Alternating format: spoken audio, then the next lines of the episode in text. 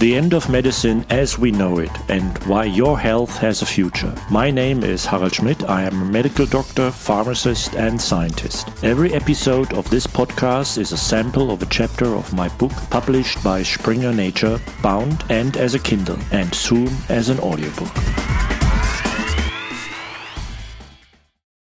Chapter 15 Your Exposome Suppose you knew all your personal omes, that is, your genome, transcriptome, proteome, metabolome, and microbiome.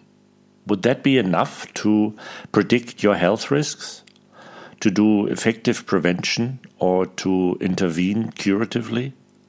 No. This self only approach is unfortunately still not enough because you are more than the sum of your omes. Most of your possible disease gene variants are to be regarded rather like weak points. If you don't overuse them, nothing happens. But one problem with the current healthy living recommendations is that we recommend everything to everyone. We don't know who has what genetic risk. After the first heart attack, the proportion of men who suddenly become interested in their weight and cycling increases. If they had known about their risk a little earlier, before the heart attack, when there was still time to take countermeasures, and if they had been 100% reliable, they would certainly have been motivated sooner. Without your exposome, we will not be able to predict our health risk effectively, prevent, or be cured.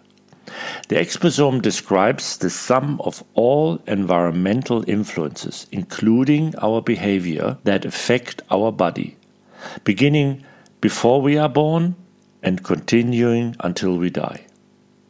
Many influences, for example, UV radiation of our skin, smoking, fine dust, and nitrogen oxides in the air, or the consumption of red meat, accumulate over time. So it is always a matter of what affects us and how long. Research on the exposome was originally initiated to trace the relationships between exposures and their effects in occupational diseases, initially in mines or factories. Derived from the Internet of Things, the Internet of Medical Things is more and more relevant to the exposome.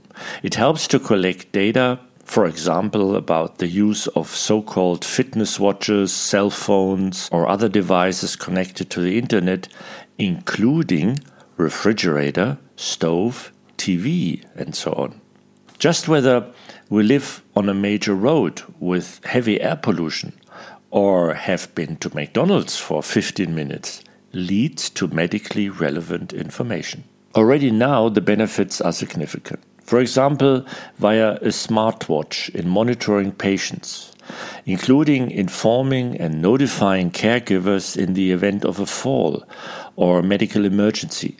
In addition, health problems such as cardiac arrhythmias can be detected sooner before they become critical, that is, a heart attack, allowing for preventive medical intervention. But how realistic is it that you can really use all of this for your health soon. Surprisingly, very realistic.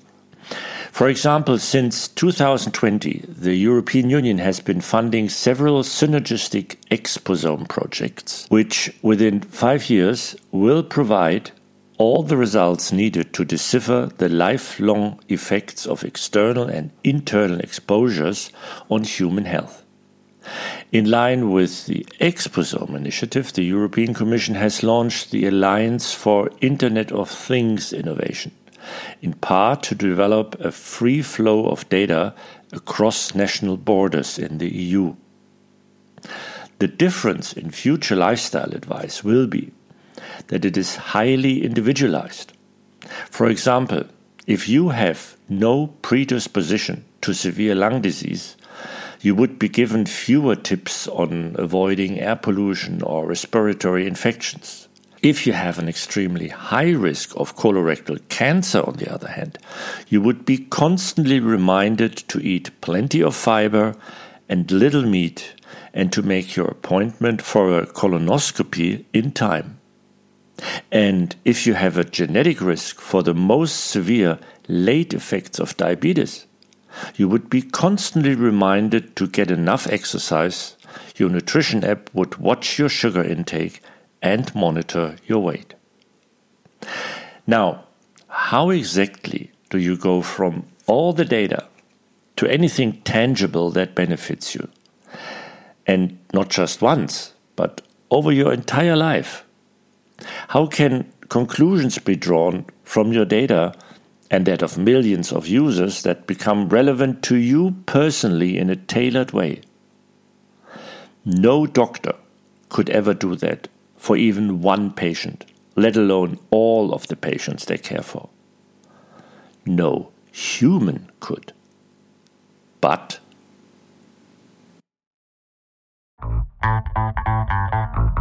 More about each chapter and how you can benefit from the new medicine already today, all in my book, The End of Medicine as We Know It, written in an easy to understand style, both for patients and hopefully not yet patients. Knowledge means health and quality of life.